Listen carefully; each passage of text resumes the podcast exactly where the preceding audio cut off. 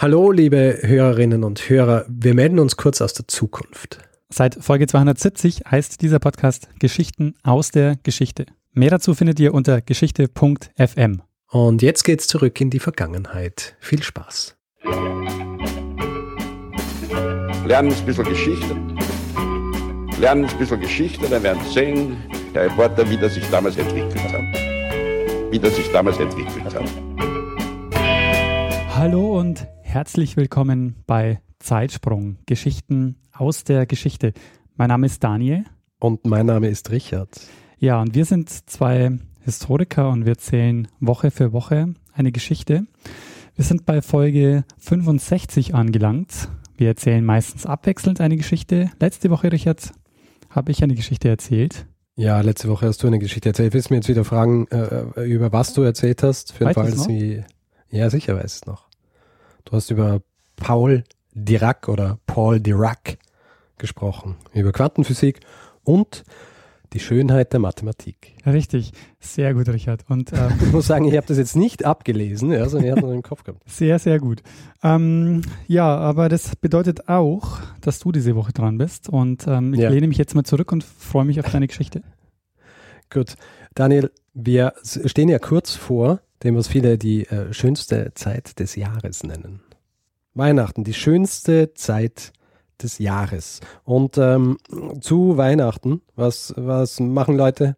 Und deswegen kriegen sie immer voll den Stress. Ja, weil sie sich was schenken wollen. Richtig, sie, sie schenken sich Dinge. Du denkst jetzt, hm, jetzt kommt vielleicht eine kleine Geschichte der Geschenke. Ja, ja. und ich denke mir, was kriege ich wohl vom Richard geschenkt dieses Jahr? ähm, äh, gut, dass du das erwähnst. Warte, ich schreibe mal das schnell auf. Geschenk für Daniel besorgen. Ja, na, es geht nicht um äh, eine äh, kleine Geschichte der Geschenke, aber es geht um äh, es geht um etwas, das gerne geschenkt wird und ähm, ich möchte jetzt da gar nicht irgendwie groß drum herum reden. Es geht in dieser Folge um Diamanten. Und es geht darum, wie, ähm, äh, es ist relativ spezifisch, ja. Es geht darum, wie Diamanten dazu kamen, dass sie die Steine sind, die in Großteil der Fälle äh, in vielen Ländern der Welt in Verlobungsringen stecken. Mhm. Okay. Ja. Also vielleicht äh, für, für alle, die äh, nicht so sozialisiert worden sind wie ich, ja, und äh, deswegen äh, vornehmlich amerikanische äh, Fernsehsendungen genossen haben und Filme. Bei in Amerika ist der Brauch, also in den USA ist der Brauch, dass zur Verlobung vom Mann ein Diamantenring hergeschenkt wird, ja, oder halt äh, übergeben, ja, mhm. der meist auch sehr teuer sein muss. Also es ist äh, bin mir nicht ganz sicher, was so diese fixen Regeln sind. Also das heißt, okay, der muss so teuer sein, dass er, keine Ahnung, mindestens zwei Monatsgehälter oder so kostet. Ja. Aber es ist auf jeden Fall ein, es ist äh, weitest verbreitet und es wird erwartet von vielen. Der diamantene Verlobungsring. Und die Sache ist aber die, ja, das war nicht immer so. Das kommt erst ja? seit den 50er Jahren. ähm, es kommt nicht seit den 50ern, aber ähnlich. Ja? Ähnlich, ähm, ähnlich, ähm, ein ähnlicher Zeitrahmen hier, von dem wir sprechen. Vielleicht einleitend, ja. Ursprünglich Diamanten, also dass Diamanten in, in Schmuck und so weiter verarbeitet worden sind, das ist ja nichts wahnsinnig Neues. Äh, das äh, hat schon weit zurückliegend, äh, Mittelalter, und so weiter hat es schon gegeben, nur war es damals eben so, dass Diamanten wahnsinnig rar waren. Also meistens sind sie gefunden worden in Bachbetten irgendwo in Indien oder in Brasilien. Und wenn sie dann irgendwo drin waren, haben sie einen wahnsinnig hohen Wert gehabt, vor allem aufgrund der Tatsache, dass sie so rar waren. Äh, natürlich die Eigenheiten von einem Diamanten, wie wir wissen, sind ja so, dass er, wenn, wenn er ein lupenreiner Diamant ist, also äh, keine Makel hat, äh, dann ist er ist so der klarste Edelstein und äh, lässt sich äh, sehr gut äh, sehr gut in alle möglichen Dinge äh, schneiden, mögliche Formen und ist eben auch so das härteste Material. Ja. Also Diamanten werden ja nicht nur für für Schmuck verwendet. Für Schmuck wird auch nur ein kleiner Prozentsatz eigentlich aller Diamanten, die ähm, die es heutzutage gibt, äh, verwendet. Die meisten werden für Plattenspieler verwendet. die meisten werden Plattenspieler und andere äh, industrielle Tätigkeiten. Ja? Also für die Industrie werden sie werden sie natürlich hauptsächlich verwendet. Aber äh, eben damals war es so wahnsinnig rar und ähm, das war auch lange Zeit so, bis im Jahr 1870 was passierte. Und zwar wurden in Südafrika riesige Diamantenminen entdeckt. Riesige Diamantenminen. Und plötzlich ist äh, diese, diese Rarität, die der Diamant vorher war, war nicht mehr so diese, diese wahnsinnige Rarität. Ja. Und äh, zu diesem Zeitpunkt, beziehungsweise ungefähr so zwei Jahrzehnte später, haben sich dann britische Investoren, die damals schon äh, Diamanten ähm, abgebaut haben in Afrika, natürlich britisch wegen Kolonialisierung und so weiter, ja. Und ähm, dort haben sich dann Investoren zusammengetan und haben so eine Art ähm, Kartell gegründet. Auf jeden Fall haben sich dann äh, diese britischen Investoren, die in Südafrika und äh, auch im Rest Afrikas tätig waren und Diamanten äh, abgebaut haben, sich zusammengeschlossen. Und zwar aus dem Grund, dass sie äh, gesehen haben, dadurch, dass, diese, dass es diese wahnsinnig großen Minen gibt und so viel, ähm, äh, so viel, äh, die, viele Diamanten abgebaut werden, überschwemmen die den Markt und machen im Grunde den Diamantenmarkt kaputt. Ja und haben sich zusammengeschlossen und haben die äh, sogenannte De Beers Gruppe gegründet. Hast du von De Beers schon mal gehört? Nee, De Beers? Nee. De Beers, also Dora Emil, Bertha Emil Emil Richard Siegfried. De Beers. Benannt nach ähm, den Brüdern De Beer, die ähm, in Südafrika eine Farm hatten. Und diese Farm, auf dieser Farm, auf dem Gelände dieser Farm ist eine der größten Diamantenminen gefunden worden. Äh, die Brüder de Beer haben, äh, also, haben das dann recht schnell verkauft, weil äh, dieses äh, quasi wie im Goldrausch in äh, Kalifornien damals sind alle kommen und wollten, wollten eben Diamanten äh, abbauen und sie haben das dann für relativ wenig Geld verkauft und ähm, eben auch eben an diese Investorengruppe. Und die haben sich dann quasi nach dieser Farm benannt und haben dann diese Gruppe De Beers Consolidated Mines benannt. Ja. Und das war quasi die OPEC für Diamanten. Also die haben. quasi. Okay. Ja. Mhm. Ist ein guter Vergleich, ja. Werden wir später auch noch sehen, warum. Auf jeden Fall haben sich die äh, zusammengegründet und haben und haben sich haben dann unter äh, diversen Namen haben sie dann auf der ganzen Welt äh, den äh, Diamanten verkauft. Ja. Also zum Beispiel in London äh, hießen sie Diamond Trading Company, also DTC. Ähm, in Israel waren sie nur bekannt als The Syndicate also das Syndikat. Ähm, in Europa waren sie hauptsächlich tätig als die Central Selling Organization, CSO. Und in, äh, in, im Rest Afrika, also nicht in Südafrika, haben sie äh, Diamond Development Corporation geheißen, weil sie, weil sie diese Verbindung zu Südafrika eigentlich nicht äh, so rauskehren wollten, ja, mit diesem De Beers-Namen. Außerdem zusätzlich dazu haben sie dann ähm, Diamantenhandelsgesellschaften in, äh, in Portugal, in Belgien, Holland und der Schweiz gegründet und haben im Grund äh, dann über sehr lange Zeit ähm, das Angebot, äh, das Diamantenangebot äh, kontrolliert, haben dann auch ganz gut ähm, damit, äh, damit Geld gemacht der Markt ist auch lange Zeit recht stabil gewesen, ist aber dann in den, im Zuge der großen Depression in den 1930er Jahren ist äh, der Diamantenmarkt natürlich auch ähm, schlechter geworden als vorher. Also schlechter. Ähm, sie haben einfach weniger Diamanten verkauft, weil die Leute weniger, weniger Geld zur Verfügung gehabt haben. Ähm, außerdem wie soll ich sagen, der Markt war, äh, was Diamanten angeht, ein bisschen gesättigt, was natürlich ein Problem war, weil sie haben im Grunde mehr Diamanten, ähm, mehr Diamanten äh, ausgehoben aus diesen Minen, als sie dann schlussendlich verkauft äh, haben und sind auf ziemlich großen Diamantenbergen gesessen. Aber so als Wertanlage wie Gold hat man es dann nicht verwendet, oder wie? Naja, das Ding ist, wollte ich eigentlich nachher noch drüber sprechen, aber können wir jetzt eigentlich auch gleich machen. Die äh, De Beers-Gruppe war eigentlich ähm, dagegen, dass, ähm, dass Diamanten als sowas wie eine Wertanlage gesehen werden, also etwas, das man kauft, um es später wieder zu verkaufen, weil sie ja selber diese großen, äh, dieses große Lager, wenn man so will, an, an äh, Diamanten gehabt haben.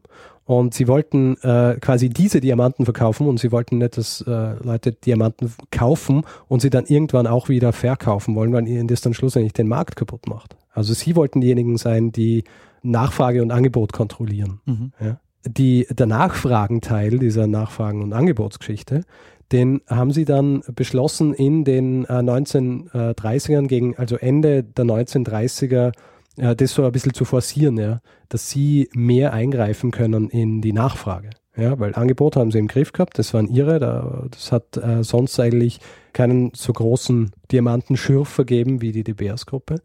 Nur vielleicht kurz, ich meine, du weißt, dass die große Depression ist, aber ähm, vielleicht nur kurz zur Erklärung, mhm. dieser Zeitraum, nachdem die, die Weltwirtschaft im Grund zusammengebrochen ist. Ja. Nicht nur in den USA, sondern dadurch von den USA ausgehend natürlich auf, auch vor allem in Europa, die, die Wirtschaft, ähm, also die, die Leute einfach ärmer waren, weil sie ihre Jobs verloren haben und äh, es einfach dann auch keine Kaufkraft gegeben hat.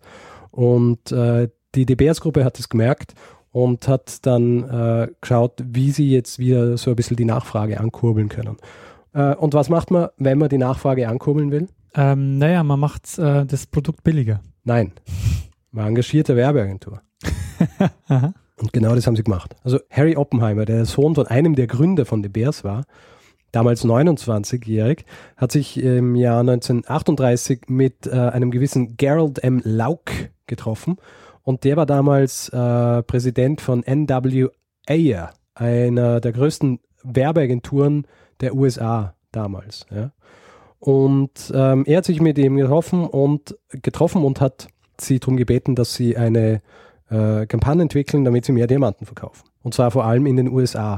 Also warum in den USA? Ähm, vor allem deshalb, weil zum Beispiel im Rest Europa die Diamantenpreise sowieso noch im Keller waren von der großen Depression und eben in so Ländern wie Deutschland, Österreich, Italien, Spanien und so weiter, die ähm, so diese das Verschenken von Diamanten eigentlich nicht so eine Tradition gehabt hat, wie es eigentlich äh, mehr so in Amerika war. Also in Amerika ist schon quasi, äh, hat man schon zur Verlobung Diamanten äh, geben, aber es war nicht, es war jetzt nicht wahnsinnig weit verbreitet. Ja, aber es war was, was es eben eher in den USA als in den anderen Ländern gegeben hat. Äh, diese Werbeagentur hat dann im Grund eine äh, Strategie entwickeln müssen und hat auch äh, zuerst einmal zuerst einmal eine Untersuchung machen müssen beziehungsweise einmal untersuchen müssen, was eigentlich der derzeitige Stand ist. Ja. Also wie es mit Diamanten ausschaut, wie sehr, wie werden die angenommen und so weiter also zu dem Zeitpunkt war es eigentlich so, dass ungefähr drei Viertel der Diamanten, die von De Beers geschürft worden sind und eben quasi auch äh, diese Güte gehabt haben, dass sie für Schmuck verwendet werden haben können. Drei Viertel von denen sind schon draufgegangen für, für Verlobungsringe. Allerdings war es so, dass die, ähm, dass die recht klein waren. Ja, also das waren, die waren meistens so unter einem Karat oder viel unter einem Karat sogar. Und ähm, das wollten sie natürlich ändern, weil je, je größer die, die Diamanten sind, die sie verkaufen, desto mehr Geld machen sie damit. Und ähm, die Werbeagentur Eier oder Eier hat ähm, dann äh, das untersucht und ist eben äh, draufgekommen, dass seit dem Ende des Zweiten Weltkriegs, also seit 1919, die äh, Gesamtmenge an Diamanten, die in den USA verkauft worden ist, um 50 Prozent zurückgegangen ist. Und zwar also jetzt äh, gemessen am Gewicht, nicht die Gesamtanzahl, mhm. aber eben ähm, es sind einfach immer kleinere Diamanten verkauft worden und weniger wahrscheinlich auch. Und das andere war, dass die Qualität der Diamanten auch zurückgegangen ist. Ja also fast um 100 Prozent. Das heißt, es sind einfach billigere Diamanten verkauft worden. Und Grund dafür war eben zum Beispiel die schlechte Wirtschaft, ähm, aber auch so ein bisschen ähm, so eine, eine, gesellschaftliche Veränderung, wo, nimmer, wo das nicht mehr so diesen Wert gehabt hat, ja, dass man, dass man Diamanten äh, verschenkt. Und ähm, daraufhin haben sie beschlossen, dass sie Folgendes machen, und zwar, dass sie die Diamanten wieder viel stärker ähm, verbinden mit dieser, äh, mit diesem Gedanken der Romantik. Also, dass man im Grund den Menschen einredet, dass wenn sie äh, wirklich sehr viel Liebe für jemanden verspüren, und in, in dem Fall war es jetzt wirklich, wenn junge Männer sehr viel Liebe für diese Frau verspüren, die sie heiraten wollen, dann äh, bedeutet das, dass sie ihr einfach den größtmöglichen Diamanten, den sie äh, ja kaufen können, auch wirklich kaufen für, äh, für ihren Verlobungsring. Ja, das verstehe ich. und ähm, die sind also dann äh, über mehrere, über mehrere Aktionen, die sie gesetzt haben, äh, ist, ist das eben so verbreitet worden. Ähm, eines zum Beispiel war, dass sie zusammengearbeitet haben mit, äh, mit Hollywood und haben äh, dann zum Beispiel wöchentlich haben sie ähm, was rausgebracht, das haben sie genannt ähm, Hollywood Personalities. Das ähm, war, dass sie jede Woche an 125 Zeitungen so ein Paket geschickt haben, wo, wo Fotos drin waren von bekannten äh, Persönlichkeiten aus Hollywood, die Diamanten getragen haben, wo sie ganz genau äh, beschrieben haben, was äh, die für Diamanten tragen und so weiter, damit die das dann in ihren Zeitungen, in den Society Pages und so weiter verwenden. Ja. Haben dann auch äh, so Dinge gemacht, so Werbeeinschaltungen, also so große Sujets in, in Magazinen und so weiter, wo sie Bilder drin gehabt haben, die so ein bisschen vom Stil her erinnern sollten an, an, bekannte, an bekannte Künstler, wie zum Beispiel Picasso und Dali. Und ähm, damit wollten sie so diesen Eindruck vermitteln, dass äh, Diamanten halt was ganz Einzigartiges sind, also sowas wie Kunstwerke. Und ähm, haben damit dann auch äh, relativ schnell äh, relativ viel Erfolg gehabt. Also du kannst dich erinnern, 1938 haben die sich getroffen und im Jahr 1941 ist ähm, der Verkauf von Diamanten schon um 50 Prozent gestiegen. Ähm, aber auf jeden Fall im Jahr 1952 ist dann auch ähm, ein äh, Slogan äh, entwickelt worden, der eigentlich nur zufälligerweise auf einem Sujet war, wo zwei, äh, zwei frisch Verliebte zu sehen waren. Und zwar ist da drunter gestanden, A Diamond is Forever.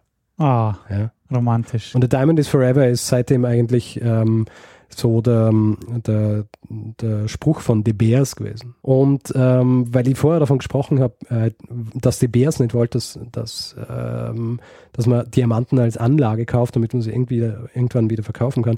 Dieses A Diamond is Forever spielt genau dort rein, ja, weil es darum geht, dass ähm, wenn man den Leuten klar macht, okay, ein, ein Diamant den behält man auf ewig, den verkauft man nicht, dann äh, ist die Wahrscheinlichkeit, dass sie irgendwann, außer sie brauchen unbedingt Geld, dass sie den dann auch verkaufen, ist, ähm, ist relativ gering. Äh, sie haben dann später auch, das äh, Fernsehen ist ja dann auch aufgekommen. Da haben sie das Ganze dann auch mit Fernsehen gemacht, haben dort eben auch äh, Leute gezeigt, die Diamanten tragen und haben dann auch so wirklich so groß angelegte Geschichten gemacht, wie zum Beispiel haben sie was gegründet, das haben sie genannt, das ähm, The Diamond Information Center.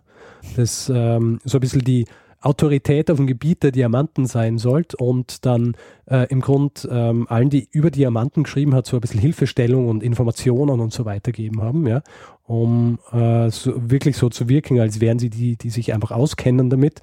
Und ähm, in Wirklichkeit sind sie halt bezahlt worden von, äh, von De Beers und nicht irgendwie einfach nur so, äh, wie soll ich sagen, not-for-profit ähm, Informationszentrum über Diamanten. Ja. Die üblichen Dinge, ähm, sind dann natürlich auch gemacht worden. Also äh, und ähm, du wirst nicht erst jetzt sich erinnert fühlen an die äh, Episode, die ihr mal gemacht habt über das Deo, weil damals äh, in der Deo-Folge ist es ja auch darum gegangen, dass man so ein bisschen in die Unsicherheit der Leute, mit der Unsicherheit der Leute spielt, ja, und dass sie äh, und ihrem Status und so weiter, ja, wo es ja darum gegangen ist, dass damals, dass man gesagt hat, jemand, der der Kadeo verwendet, ist dumm und so weiter.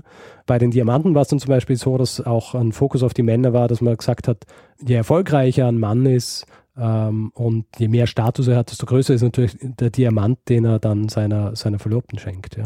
Oder, und das haben sie dann später auch ähm, entwickelt, äh, Ringe, die man quasi zur Bestätigung der Verbindung dann auch später noch seiner Ehefrau schenken kann. Ja. Also sowas wie quasi unsere Liebe bestätigen, indem wir dir jetzt, nachdem wir schon 20 Jahre verheiratet sind, wieder einen Diamantring schenken. Aber es ist spannend, weil es war mir nicht klar, dass äh, Diamanten nochmal quasi so ein Rebranding ähm, erfahren haben als ja, als eh, mir auch nicht. Ja. Bis, ich, äh, bis, ich, äh, bis ich das gelesen habe. Ich werde nachher eh noch drüber sprechen, wie ich drauf gekommen bin und ähm, wer diese ganzen Informationen zusammengetragen hat. Es war nicht das äh, Diamond Information Center. Aber ähm, äh, ich habe äh, gerade nur einfach mal so aus, aus Spaß äh, Diamonds gegoogelt. Und mir war yeah. auch nicht klar, dass der erste Suchtreffer ist, nämlich, also der, der erste Suchvorschlag von Google, wenn man nur Diamonds eingibt, ist yeah. Diamonds are forever. Und ich habe eigentlich yeah. damit gerechnet, dass es heißt Diamonds are a girl's best friend. Naja, das ist nur dann halt äh, im Zuge dieses Films eigentlich. Also dieser, also und Diamonds Are Forever ist, glaube ich, auch der offizielle Slogan von De Beers und De Beers existiert ja noch. Ist noch immer der größte Diamantenhändler der Welt. Äh, ich bin noch nicht fertig mit der Geschichte, weil es wird noch besser. Denn, also wir sind jetzt äh, Ende der 1950er Jahre und im Grund war die, ähm, die Mission von Ayers in den USA war erfüllt. Ja. Sie haben über einen Zeitraum von äh, also ungefähr 50 Jahren, äh, 50, ungefähr 20 Jahren, äh, oder 30 Jahren haben sie es geschafft, im Grunde eine ganze Generation dahingehend äh, zu beeinflussen, dass sie der Meinung waren, wenn geheiratet wird, äh, beziehungsweise verlobt, dann muss man einen Diamantring schenken. Ja? Also heutzutage zum Beispiel ist es so in den USA, äh, dass 90 Prozent der Frauen, die, die, äh, die heiraten, äh, die, äh, die kriegen einen Diamantring zur Verlobung. Hm. Ja, 90 Prozent. Äh, dann war es aber halt natürlich so, ähm, also wenn sowas so gut funktioniert, aber der Markt dann so ein bisschen gesättigt ist, dann schaut man sich um, wo könnte man das jetzt äh, auch, auch noch machen. Ja? Und die Bears hat sich natürlich umgeschaut und äh, ein Land, das sie entdeckt haben, das für sie interessant sein könnte, ähm, ist Japan. Und äh, es war aber so, dass Ayers äh, in erster Linie in den USA agiert hat, also eine Werbeagentur war, die eigentlich hauptsächlich, äh, also hauptsächlich in den USA tätig war. Also waren sie auf der Suche nach einer neuen Werbeagentur, die das auch in Japan machen kann und haben eine Werbeagentur gefunden namens J. Walter Thompson. Und wenn du sehr, sehr gut aufgepasst hast, ja, in der Deodorant-Folge, dann äh, wird dir jetzt einfallen, dass das die gleiche Agentur ist, die auch damals verwendet worden ist, um äh, das Deo von Edna Murphy zu bewerben. Ah. Das ist lustig, weil ich habe das nämlich gelesen. Äh, ich habe diese Geschichte gelesen und äh, bin da durchgegangen und dann ähm, habe ich mir so gedacht, mal, das wäre doch schön, ja, wenn äh, diese Agentur, die zuständig wäre für diese, für, für diese Vermarktung, dieses äh, Beeinflussen einer ganzen Generation, wenn das die wäre und war dann ein bisschen traurig, dass es nicht ist. Dann bin ich äh, zu dem Punkt Japan gekommen und dann habe ich diesen Namen gesehen und dann habe ich gewusst, ja, es ist genau die. Und habe mich sehr gefreut. Und habe gewusst, ich muss diese Folge machen, denn es ist eine related Episode. Auf jeden Fall. Ähm, diese Agentur, äh, J. Walter Thompson, die haben ähm, dann das gleiche in Japan versucht. In Japan ist es so gewesen, die haben überhaupt keine Verbindung gehabt zu ähm, Diamanten als Verlobungsringe ja, oder auf Verlobungsringen oder in Verlobungsringen. In Japan damals war das noch so, dass Ehen eher so quasi über Vermittlung geschlossen worden sind. Sehr mhm. traditionell, sehr strikt, kaum ein romantisches Ding dabei. Und ähm, die wären nie auf die Idee kommen, dass sie ähm, einen Ring schenken. Ja? Und äh, was was die Agentur dann gemacht hat, ist, dass sie riesige Werbekampagne gelauncht hat, wo sie dann so Sujets gehabt haben, zum Beispiel, wo sie so, so Bilder gehabt haben, wo man, wo man ein japanisches Paar gesehen hat, also Mann und Frau, aber im Vordergrund die Frau hauptsächlich, die ähm, westliche Kleidung abgehabt, angehabt haben, oft äh, auch westliche Autos und so weiter. Und dann auch Dinge gemacht haben, die eigentlich in Japan Frauen nicht äh, so gemacht haben. Äh, Fahrradfahren zum Beispiel oder im Meer schwimmen, Bergsteigen.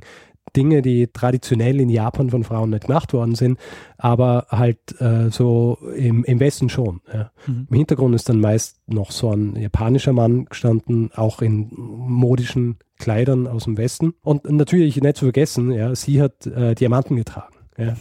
Also, also musst du vorstellen, äh, das ist äh, zeitlich, sind wir jetzt in den, ähm, in den 60er Jahren. Ja.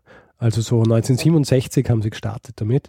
Und da war natürlich so dieser Wunsch Japans so ein bisschen so auszubrechen aus diesem traditionellen und westlicher zu werden, war ja ganz groß. Ja. Mhm.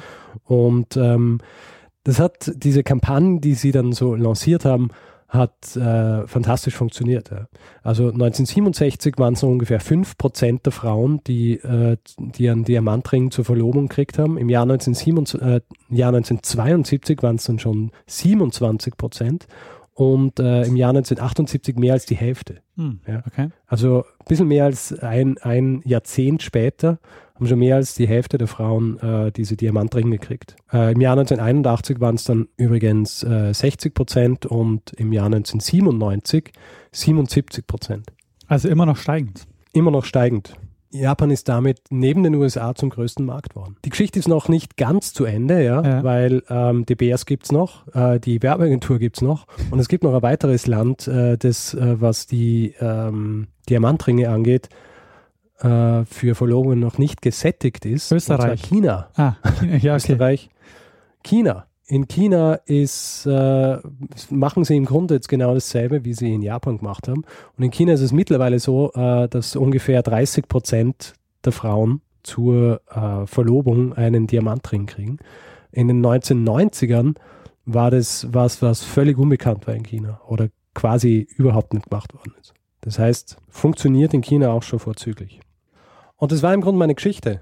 Ja, es gäbe äh, noch einige Dinge zu sagen, weil es ist ähm, die Geschichte der Diamanten und überhaupt diese Geschichte von De Beers ist sehr spannend und ist aber auch relativ ähm, relativ komplex und kompliziert. Es gibt dann nämlich auch ähm, äh, so äh, weitere Entwickl Entwicklungen. Zum Beispiel sind in der Sowjetunion neue Minen gefunden worden. Und äh, De Beers hat sich da gleich draufgesetzt. Er hat gleich äh, Kooperation mit, äh, mit den Minenbesitzern gemacht, was, dass sie das quasi für sie vertreiben, weil sie ja, wie schon vorhin, äh, die Hand drauf haben wollten auf, äh, auf dem Angebot. Ja.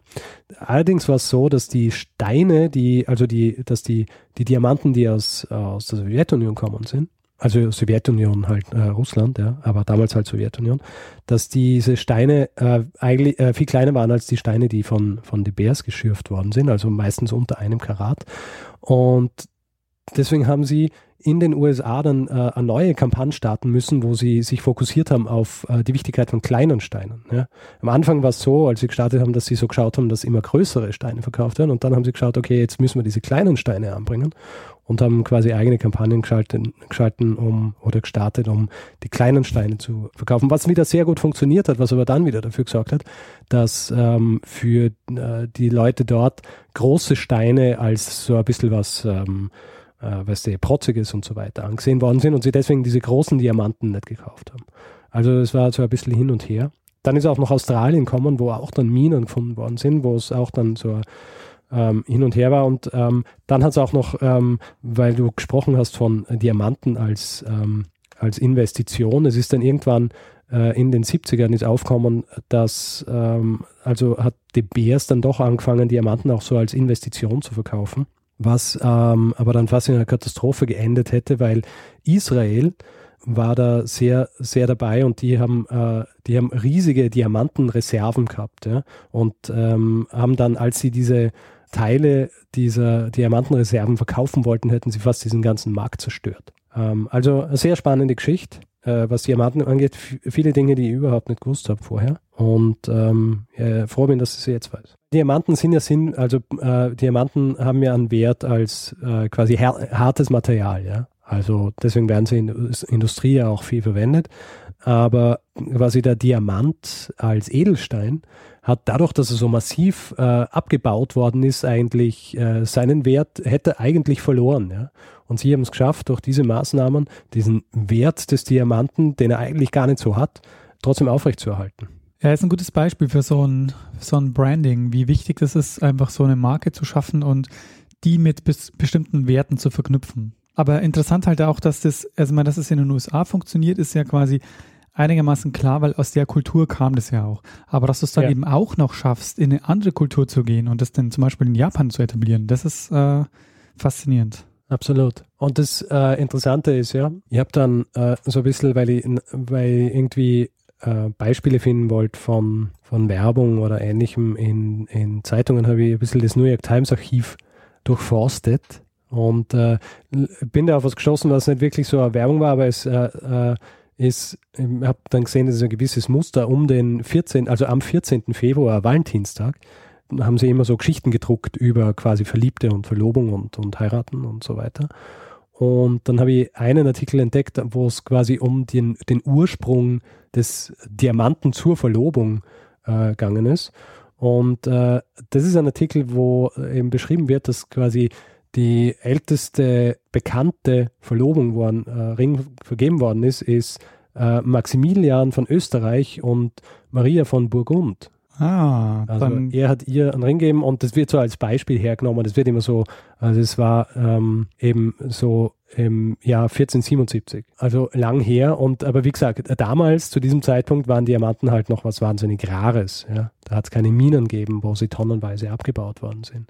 Aber in diesem Artikel ist auch ganz interessant, am Schluss stehen dann nämlich auch so ein bisschen so diese, ist aus dem Jahr 77 und am Schluss stehen dann auch so diese Statistiken, äh, wie viele ähm, Frauen in den unterschiedlichen Ländern jetzt ähm, zu äh, Verlobungen Diamantring kriegen. Da sind auch noch so ein paar andere. In, schreiben sie zum Beispiel in Australien 77 Prozent, in Frankreich 48 Prozent und in Spanien zum Beispiel nur 13 und in Brasilien nur 6 Prozent. Und du hast vorhin noch erwähnt, dass du gern die Person würdigen würdest, die den ganzen Infos, also wie du auf die Geschichte Ah, gekommen ja, bist. absolut. Genau. Ähm, ursprünglich habe ich, das, habe ich ähm, einen sehr äh, langen und ausführlichen Artikel geschrieben, äh, gelesen von einem gewissen Edward J. Epstein. Der ist Professor gewesen und auch investigativer Journalist und der hat äh, diesen Artikel im Jahr 1982 verfasst. Und es gibt ihn aber auch online, können wir dann verlinken. Und er hat dann auch ein Buch geschrieben, oder im Jahr 1981 und im Jahr 1982 hat er dann auch ein Buch äh, geschrieben, wo er das Ganze nochmal sehr viel ausführlicher behandelt, und zwar The Rise and Fall of Diamonds. Ah, das war deine Grundlage für diese Geschichte. Genau. Ein 30 Jahre altes Buch.